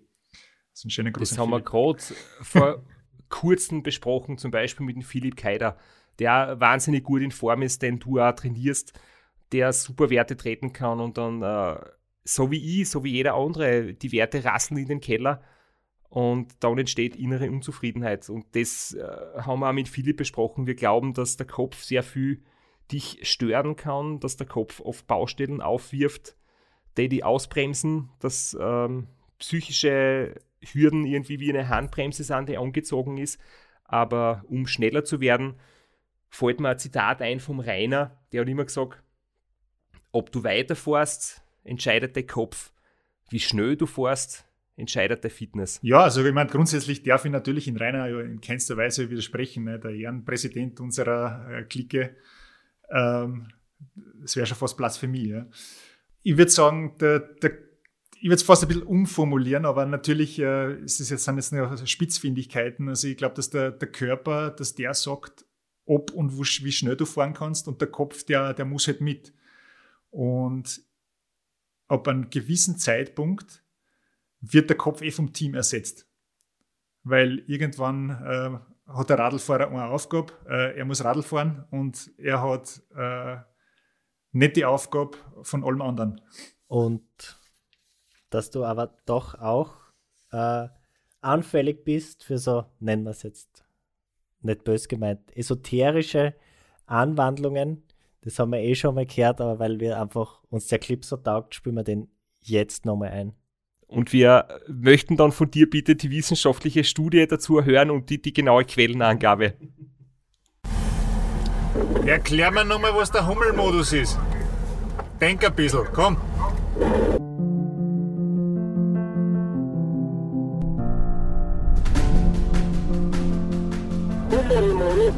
Der Hummelmodus, ja, die Hummeln, die magst du ja eh gern. Ich erkläre das nochmal und ich werde dich nachher nochmal fragen, okay? Also pass gescheit auf jetzt. Das muss er aber wissen, dass es da mündliche Prüfungen gibt. Die Hummel schaut aus wie ein fettes Viech. Wie ein blader Radlfahrer. Die Hummel fliegt. Aber wenn man berechnet, wie viele Flügelschläge die Hummel machen müsste, mit den Flügeln, die sie zur Verfügung hat, dann geht sie das nicht aus. Das heißt, laut Berechnungen, und da gibt es ja viel gescheite Menschen, die das besser kennen wie ich, dürfte die Hummel nicht fliegen können. Aber sie kann es. Und deswegen sagt man, wenn man was erreicht, wenn wir jetzt sagen, der Strasser, der soll eine halbe Stunde mit 500 Watt fahren und er sagt, er kann das nicht und dann schafft er es trotzdem, dann ist er im Hummelmodus.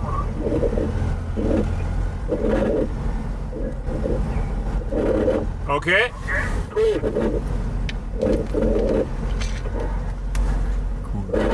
Hummelmodus funktioniert meistens am besten, wenn man nicht auf die Wattwerte schaut. Wenn man einfach mal antaucht, was geht und so lang wie es geht.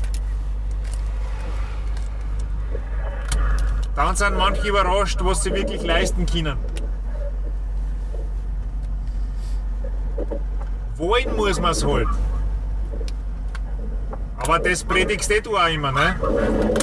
Das Ziel muss man haben.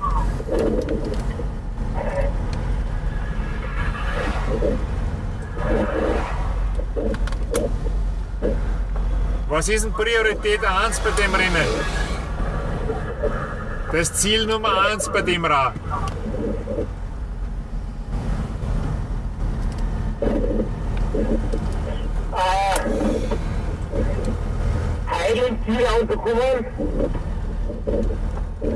Das hat er mir Okay, gesagt. jetzt ein gescheites Ziel.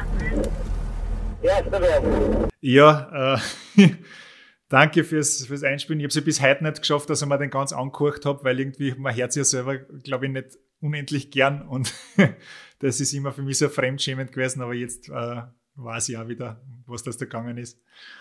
Äh, na, der Hummelmodus, der ist jetzt auch nicht auf mein Mist gewachsen. Das, äh, das gibt es natürlich in den Weiten des Internets, beziehungsweise habe ich das gehört, im, äh, da, wo der Flo und ich unsere Podcast-Leidenschaft angefangen haben zu teilen, im Besenwagen-Podcast.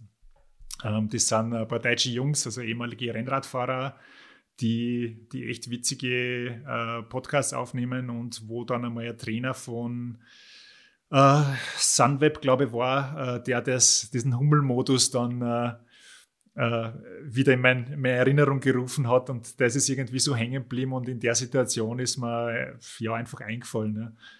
Und die wissenschaftliche Datenlage ist sehr dünn. der Flo hat den Hummelmodus auch schon erlebt, das haben wir in der Staffel 3 besprochen und es hummelt halt da nicht ewig, das ist begrenzt, das ist, das ist wie so ein Superzündi, der brennt kurz einmal und dann.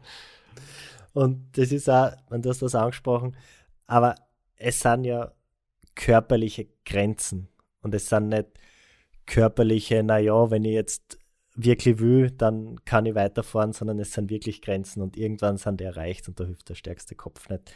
Aber um das, ich glaube, damit können wir das Thema auch ganz gut abschließen. Wir haben da äh, uns eh schon ausführlich dazu geäußert. Ich glaube, wir drei sind uns relativ einig. Es gibt Leute mit anderen Zugängen, die wir auch schon da gehört haben, äh, was ich auch sehr interessant finde. Und das ist auch vollkommen ähm, legitim, muss man dazu sagen. Ja. Also ganz klar, also es wollte auch sagen, dass. Vor allem hängt es auch von der Zielsetzung ab. Wie ein Race Across America gewinnen, wie 1000 Kilometer fahren in 24 Stunden, du brauchst ein anderes körperliches Level wie ähm, eine Karenzzeit, ein Rennen zu fahren ganz klar. Genau, also und dann haben wir da noch so ein paar äh, allgemeine Fragen zur Trainingslehre, einfach ganz, ganz allgemein, was vielleicht für jemanden, der anfangen will, der Straps hat in irgendeiner Episode einmal gesagt, wenn jemand 500 Euro darin investieren will, schneller zu werden und ein besserer Radfahrer zu sein, dann ist es nicht der Carbon-Flaschenhalter. Es ist nicht das Zeitverrat, es sind nicht die teuren Laufräder, sondern es ist die Wattkurbel, weil damit kann man sein Training einfach auf ein ganz anderes Level heben.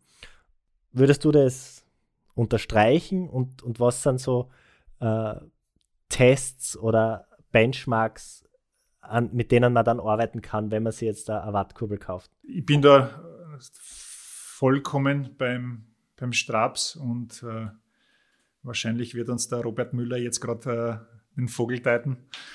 Äh, aber heutzutage führt eigentlich kein Weg daran vorbei, dass man, dass man mit Watt fährt, wenn man ein strukturiertes Training sich gönnen möchte. Ja. Und der Struktur führt einfach immer zu Verbesserungen.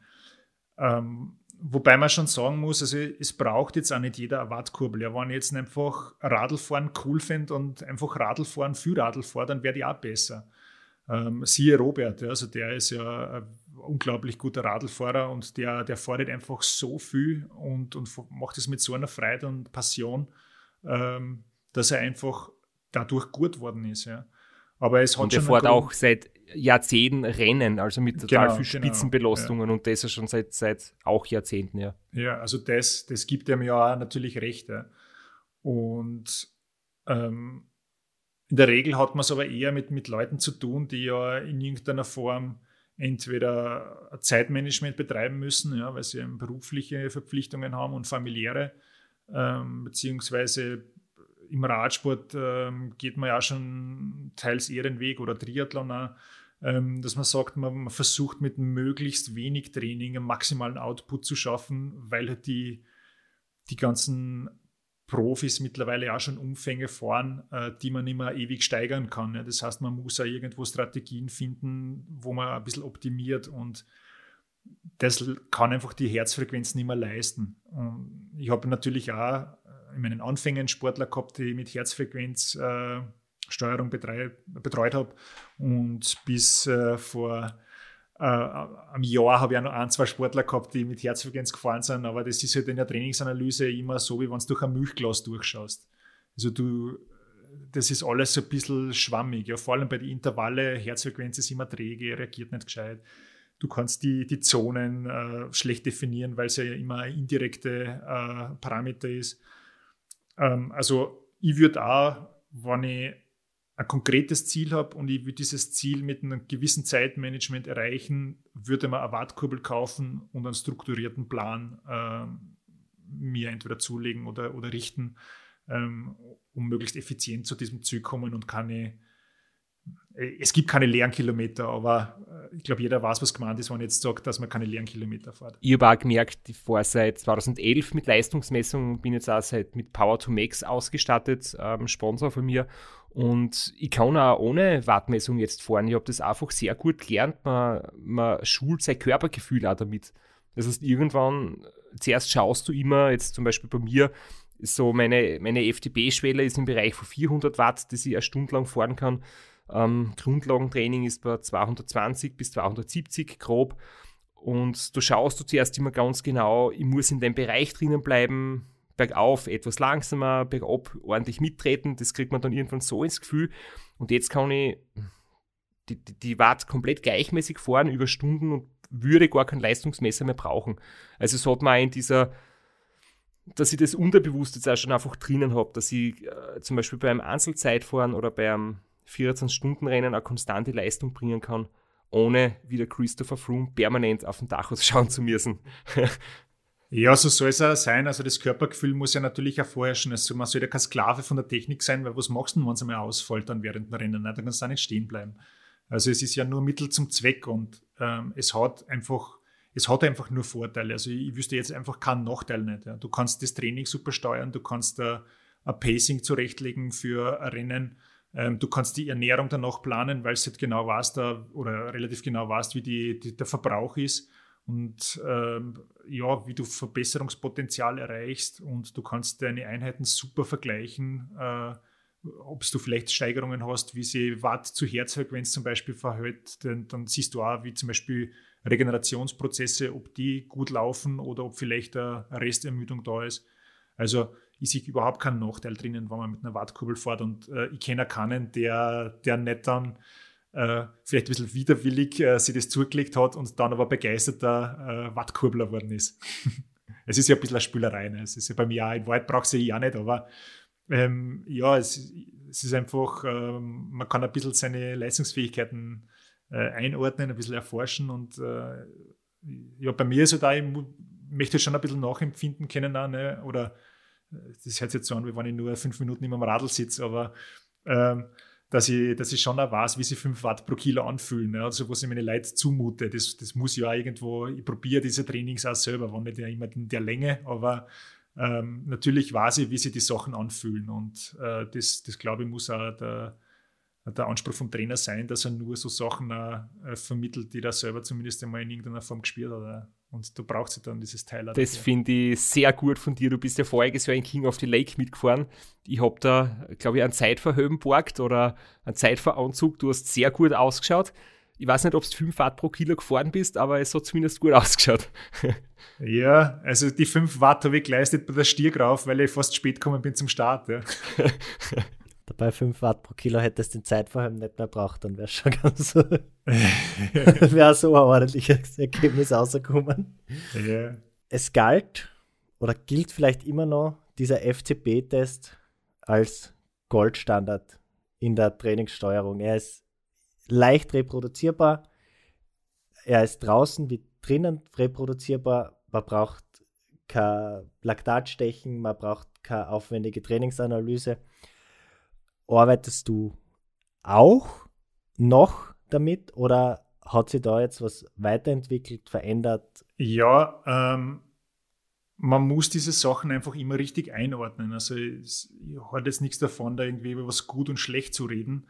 Ähm, es ist halt, der, der FTP-Test ist das, was er ist, ein Functional Threshold Point. Das heißt eine funktionelle Schwelle. Du, wie du richtig sagst, der ist äh, super einfach einsetzbar, er ist äh, überall reproduzierbar und es ist so, wenn ich ins Training einsteige, ähm, dann macht jede Struktur grundsätzlich einmal Sinn, dass man besser wird. Also wenn ich vom unstrukturierten Training komme und sage, okay, jetzt fahre ich den FTP-Test, dann mache ich auf Zwift vielleicht irgendein Programm, äh, wie es jetzt im Winter war, ähm, dann wirst du automatisch besser werden. Es kommt halt irgendwann der Punkt einmal, wo diese Leistungsentwicklung abflacht. Und dann kommt so ein bisschen die, die Krux an der Sache, weil du ja nicht weißt, äh, wie sich diese FTP zusammensetzt. Das heißt, du hast eine gewisse Schwelle und die meisten ja dann maximal 20 Minuten, weil 60 Minuten tut sich kaum einer an. Äh, da wäre es ein bisschen verlässlicher. Aber du rechnest dann hoch auf eine Schwelle. Und du weißt aber nicht, wie viel von diesen Watt hast du jetzt mit aeroben Stoffwechsel geleistet und wie viel mit anaeroben Stoffwechsel. Ja, das sind ja komplette Gegensätze. Der anaerobe ist ja ohne Sauerstoff, wo du äh, die Kohlenhydrate sozusagen äh, ausgeblasst, wie wenn du mit der zweiten auf der Autobahn fährst. Und äh, der aerobe Stoffwechsel ist halt der, der ökonomische. Ja? Also da, da fährst du mit der sechsten, da fährst du mit dem Fettstoffwechsel. Das ist halt, äh, da kannst du richtig lang fahren.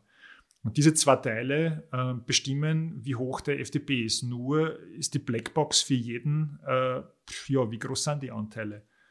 Und das kann man halt äh, mit dem FDP nicht sagen. Und das vielleicht als kleines Beispiel.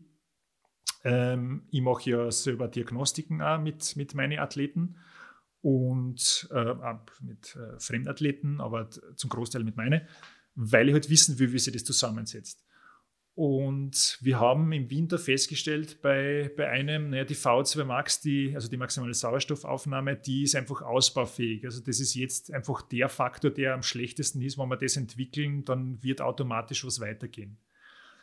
Und der, der Gegenpart zur maximalen Sauerstoffaufnahme ist die sogenannte VLA-Max, die, die maximale Laktatbildungsrate. Die sagt ja, wie groß das dein anaerober Motor ist. Und die zwei, die bestimmen dann die Schwelle auch. Das heißt, bringen wir die V2 Max nach oben, dann steigt automatisch die Schwelle.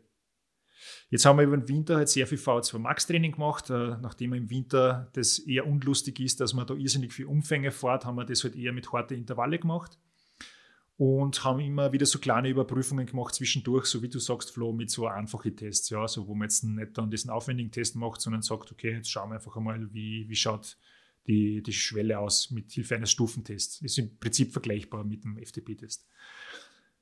Ja, und dann kommt nach drei Monaten außer, das ist dieselbe Schwelle. Und dann ist man ja doch sehr verleitet zu sagen, Gottes Willen, das ganze Training war alles für den Hugo, war umsonst. Ähm, das war es natürlich nicht. Ja. Äh, wir haben dann ja ähm, planmäßig auch unsere, unsere große Diagnostik gemacht äh, und wo ganz äh, nachvollziehbar und logisch rausgekommen ist, dass auch der, der anaerobe Stoffwechsel natürlich mitgezogen hat. Das heißt, wenn der aerobe steigt und der anaerobe, dann, dann hält sich diese Schwelle wieder die Waage. Ähm, was wir dann gemacht haben, ist drei Monate lang die anaerobe, äh, dieses, diesen anaeroben Motor zu drücken, dass er geplant wird, dass er ja ökonomisch fährt. Und dann ist die Schwelle natürlich explodiert. Dann ist er, äh, ich weiß es nicht mehr ganz, ganz, genau, aber um 40, 50 Watt sowas nach oben gegangen. Und da unterliegst du halt im FTP dann dein Limit. Ja. Du siehst vielleicht, die Schwelle ist nicht weitergegangen, denkst du, das Training war umsonst. Dabei hat sich die V2 Max super entwickelt.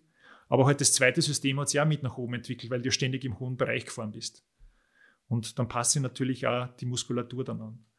Und dann haben wir halt einfach nur unter Anführungszeichen äh, das versucht wieder zu drücken. Die V2 Max ist oben geblieben, weil wir ja die Umfänge auch gesteigert haben im Frühjahr.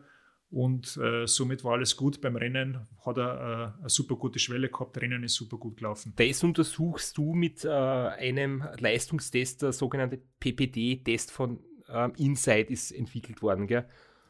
Wenn ich das jetzt ähm, so sagen darf, wenn das jetzt stimmt, und das ist ja der Test, den ich jetzt schon einige Male gefahren bin, der schaut in der Praxis so aus: 20 Sekunden sprinten, dann in einem zweiten Durchgang drei Minuten, in einem weiteren Durchgang sechs Minuten und in einem letzten Durchgang zwölf Minuten alles, was geht, zu fahren. Und das ist echt brutal. Und für mich sind nicht die 20 Sekunden Sprints das Allerschlimmste. Da wäre extrem schwache Werte. Max, du hast du, glaube ich, sogar mehr gehabt als ich, oder?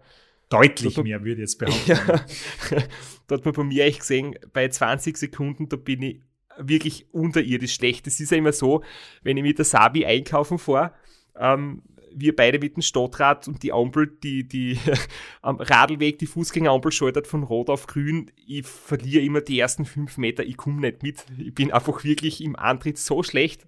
Gibt es da nicht so einen extra Button beim Zebrastreifen für die älteren Leute, wenn sie länger brauchen? und nach 50 Meter schließe wieder auf zu ihr und dann können wir wieder gemeinsam beim Geschäft oder gemeinsam heimfahren. Und das ist halt wirklich interessant und ich bin halt über die zwölf Minuten recht gut und über die 20 Sekunden extrem schlecht. Und diese Balance ist, glaube ich, bei mir ganz speziell ausgeprägt, dass ich in den kurzen Abschnitten verhältnismäßig gar nicht einmal so viel mehr zusammenbringe wie bei den 12 Minuten und andere sind halt bei kürzesten Belastungen extrem hoch und da geht es dann schneller nach unten. Ja, ja, aber absolut notwendig für deinen Sport, ne? Weil äh, wenn du jetzt hohe Werte in die, bei den kurzen Sachen hättest, dann würde das nur hindeuten darauf, dass du deine Kohlenhydrate halt irrsinnig schnell verschwendest. Und das ist ja absolut kontraproduktiv. Das heißt, der, die, jeder, der im Langstreckenbereich äh, fährt, der, dem sein Ziel ist es, seinen, seinen aeroben Motor zu, zu kräftigen und den anaeroben Motor quasi zu schädigen, dass der möglichst schlecht ist. Da sind wir jetzt eigentlich auch schon beim nüchtern Training. Ähm, inwiefern das da vielleicht beitragt oder einen Effekt macht. Ich habe das früher auch in, einem, in, einer Phase sehr, sehr exzessiv betrieben. Bin oft wirklich sechs, sieben Stunden Einheiten gefahren, ohne Verpflegung komplett. Bin heimgekommen mit äh, Schwindelgefühl und mir war schlecht und ich bin echt fast immer die Stirn aufgekommen. Hat irgendwie einen guten Trainingseffekt gemacht gefühlt, aber ich bin ja dann recht bald einmal äh, verkühlt gewesen und, und das war sicher absolut nicht förderlich. Aber wir zwar setzen nüchtern Training auch manchmal ein, gezielt, nicht lang. Und das ist ja auch etwas, was verschiedene Meinungen gibt. Ist nüchtern Training gut? Ist es schädlich? Macht Sinn? Und wie viel macht Sinn? Ja, also es ist äh, auf jeden Fall nicht so, wie äh, wie manche Legende von früher besagt, ne, wenn man trinkt, dann ist das ein Zeichen von Schwäche oder wenn man isst am Radl. Ähm, na, es ist wieder so wie jede, wie jede Trainingsmethode. Es ist äh, äh ein Mittel, das man einfach wissen muss, wie man es einsetzt. Dann, dann macht es schon Sinn auch. Aber es ist ein, wie soll man sagen, äh, ein sehr spezielles Mittel. Also man muss da wirklich ein bisschen aufpassen damit. Weil, so wie du sagst, also wenn du jetzt da ewig lang nüchtern dahin fährst, dann äh, kann es schon sein, dass du da mehr kaputt machst, als wie es gut machst. Ähm, weil du musst dir ja denken, wenn du jetzt nüchtern Training machst, ja, der Körper kommt aus dem Schlaf raus und ist in einem, in einem abbauenden Zustand, in einem katabolen Zustand und du fährst dann deine vier Stunden drauf, äh, nüchtern Training, dann ist es ein massiver Stress für den Körper. Und du verlängerst automatisch die Regenerationszeiten äh, und äh, das ist ja nicht gewollt. Ne? Du willst ja am nächsten Tag wieder trainieren oder ähm, du willst ja irgendeinen Benefit daraus haben. Also das ist einfach äh, äh, eine zu grobe Zumutung an den Körper. Und ähm, eine gewisse Menge an Kohlenhydraten braucht man einfach dann auch, deswegen, wir fahren das in der Regel so, dass man maximal, sage ich mal, eine Dreiviertelstunde, Stunde nüchtern fahren und dann fangen wir zum Verpflegen an weil es braucht der Körper bestimmte Enzyme, damit Fettsäuren eingeschleust werden in die Zellen, wo die dann verarbeitet werden. Und da braucht es Kohlenhydrate dazu, um diese Enzyme zur Verfügung zu stellen. Ansonsten holt es der Körper halt woanders. Und äh, im schlimmsten Falle ist das dann von der Muskulatur. Ähm, also nicht ein Zucker von der Muskulatur, sondern tatsächlich von den äh, Proteinstrukturen. Und das wollen wir natürlich auch auf jeden Fall vermeiden. Und wo ich, ich persönlich als Trainer die Finger davon lasse, ist äh, bei Frauen ein nüchtern Training zu verschreiben weil man mittlerweile weiß, dass äh, diesen Hormonhaushalt bei den bei die Frauen ähm, absolut negativ beeinflussen kann. Und wenn das exzessiv gemacht wird, dann halt so weit führen kann, dass zum Beispiel der Zyklus äh, negativ beeinflusst wird.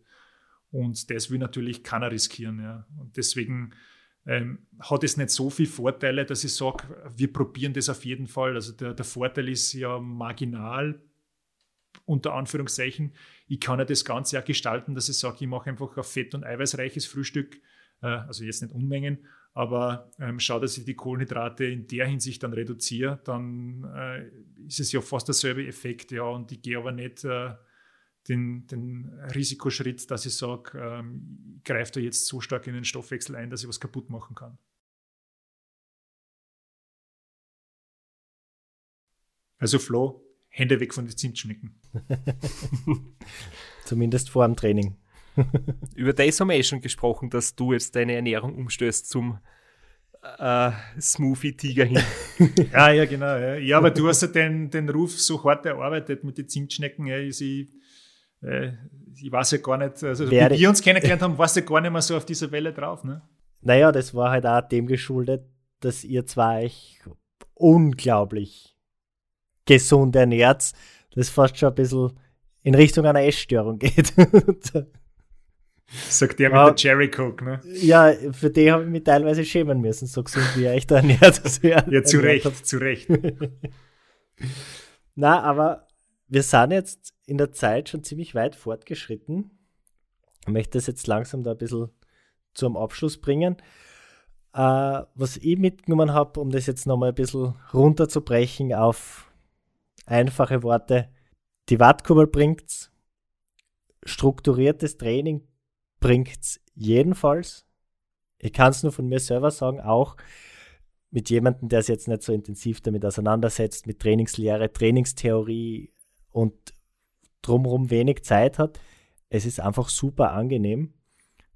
Und sei es nur irgendein Trainingsplan aus dem Internet, einen Trainingsplan zu haben und den stupide abzuarbeiten ohne viel drüber nachzudenken. Also natürlich, wenn man dann weiterkommen will, klar braucht man Rücksprache mit einem Coach, das ist klar. Aber es ist super befreiend, finde ich. Man arbeitet es einfach ab, denkt nicht drüber nach und im besten Fall sieht man relativ rasche Ergebnisse. Das ist mein Takeaway. ich denke, ab einem gewissen Level muss man sich intensiver damit auseinandersetzen, aber.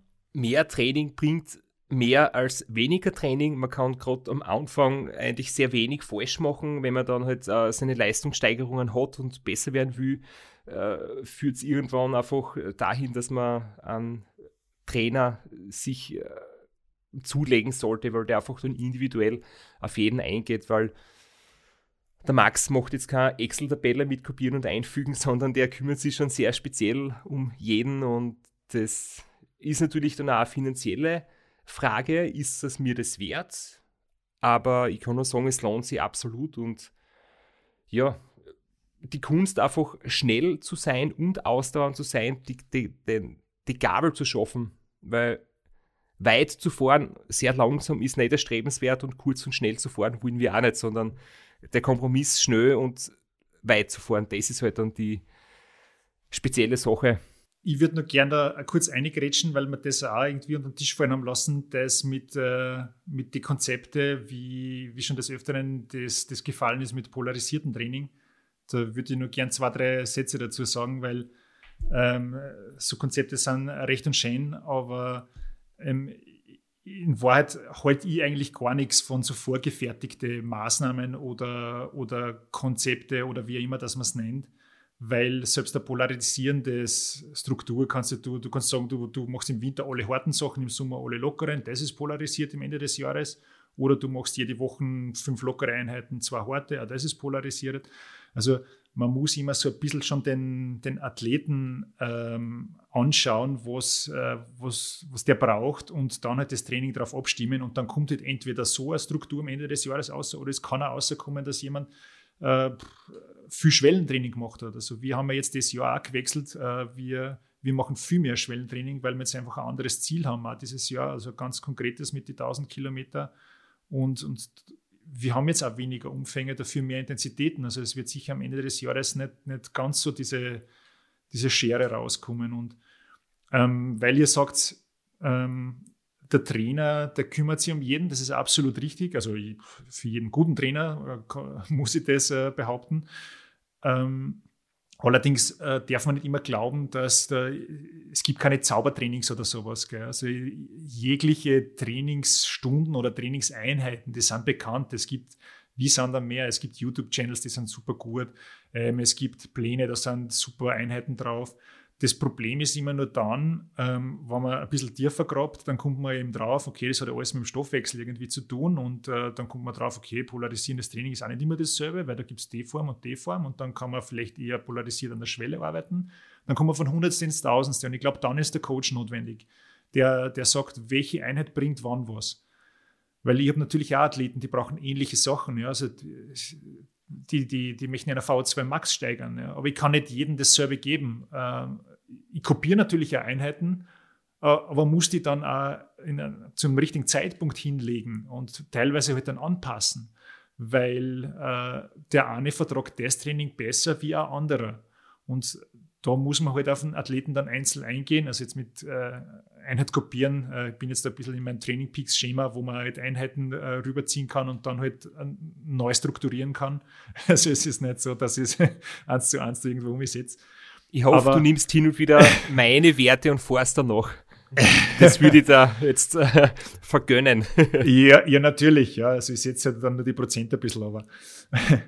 äh, na, aber was ich damit sagen will, ist, dass einfach die, wann ich, die, wann ich welche Trainingseinheiten wohin lege, das ist das Entscheidende. Und das habe ich eingangs ja auch schon gesagt, dass, dass ich extrem viel nachdenke darüber, ähm, wann für welchen Sportler jetzt welche Trainingseinheit Sinn macht. Und das ist äh, bei jedem extrem individuell. Also da gibt es wirklich keine zwei gleichen Trainingspläne bei mir. Das, das traue ich mir jetzt einfach so raus, weil es einfach so ist, ähm, weil ja eben die Athleten zu verschiedenen Zeitpunkten sind, unterschiedliche Leistungsstrukturen haben, unterschiedliche Bedürfnisse haben, unterschiedlich reagieren auf Trainings und das macht es halt auch so spannend. Ja. Aber es macht es sehr zeitintensiv. Und auch wenn es dann immer sieben Tage die Wochen sind, die halt dann durchgeplant sind, aber die Zeit, die ich da dran sitze, an diese sieben Tage, ist halt manchmal zehn Minuten und manchmal ist es halt auch teilweise eine Stunde oder vielleicht länger, weil ich Sachen analysieren muss.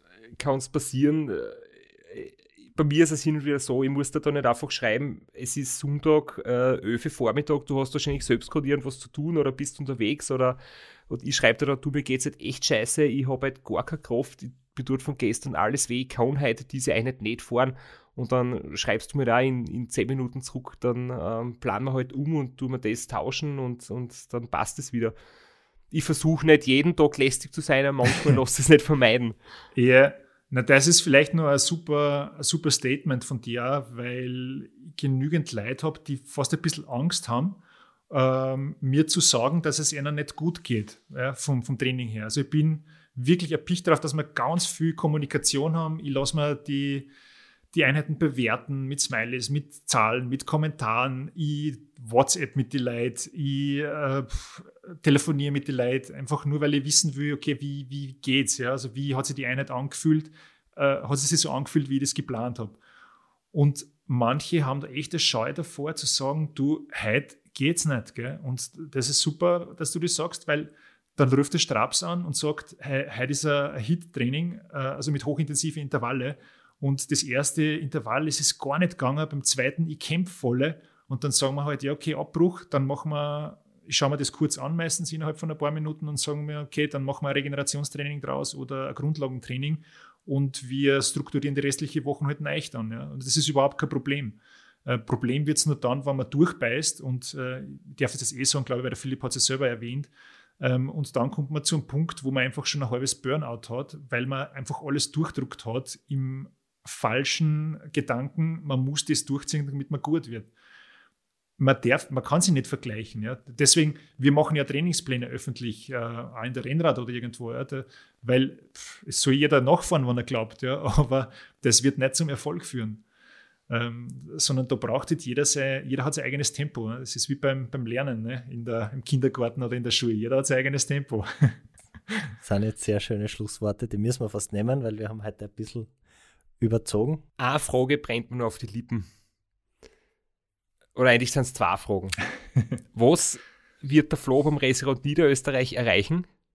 Was traust du ihm zu? Und das zweite ist, muss man als Coach ein bisschen einen Hauch von Sadismus haben. Tust du gern Leute ein bisschen quälen, weil es wird uns Radlfahrer manchmal unterstellt, wir mögen es gern, wenn irgendwas weh tut, äh, was nicht stimmt. Ich bin froh, wenn ich so wenig wie möglich äh, Schmerzen leiden muss, aber die manche harte Einheit gehört dazu. Aber wie ist es aus der Coach-Sicht?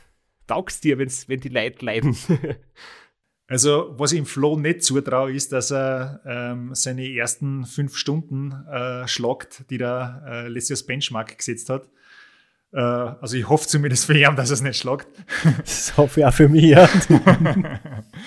Na, natürlich, äh, also ein besseres Ergebnis ist auf jeden Fall drinnen. Ja. Also, ist ja ohne Frage. Ne? Also, vorausgesetzt, der Flo lernt was aus seinen Fehlern. Das ist auch nicht immer ganz fix. Äh, zur zweiten Frage, da hat der, der Lex ja ganz eine nette Idee gehabt, äh, weil der, der, Lex kriegt auch ein paar, ein paar Trainingstipps für mich, äh, von mir, Entschuldigung. Ähm, er hat ja gemeint, es wäre eine gute Idee, wenn ich jedem in so ein Training-Starter-Package äh, Voodoo-Puppen von mir eine äh, tue, äh, die er dann auf die er draufstechen kann nach die Einheiten. Ähm, aber in Wahrheit, äh, na gar nicht. Ich bin äh, finde ich genau das Gegenteil. Also ich leide eher mit, mit den Leuten. Also ich glaube, dass ich manchmal mehr leide als wie die, die Leute selber. Ja. Manche, die, die, die feiern sich da selber ab, dass die die Einheit geschafft haben und ich denke mir nur, ein paar Gott sei Dank. Ja. Äh, also ich weiß schon, was sie leisten können dann immer, aber es sind nicht brutale Wochen teilweise, die halt dann notwendig sind. Also es ist nicht so, dass mir das jetzt unglaublich Spaß macht, aber ich bin froh, wenn die Wochen vorbei sind, weil dann haben die Leute einfach äh, einen Riesenbrocken geschafft oder sei es eine Umfangwoche. Ja, wenn du jetzt so wie es bei dir ist, einmal eine 40-Stunden-Woche hast, bin ich auch froh, wenn es vorbei ist. Äh, einfach weil ich ein bisschen mitleiden muss. Auch. Aber das ist halt einfach äh, notwendig und äh, die, die Resultate, äh, wenn dann die, die Sportler einfahren, das gefreut mich halt dann am allermeisten, wenn, ich, wenn zufriedene Gesichter durchs Ziel kommen.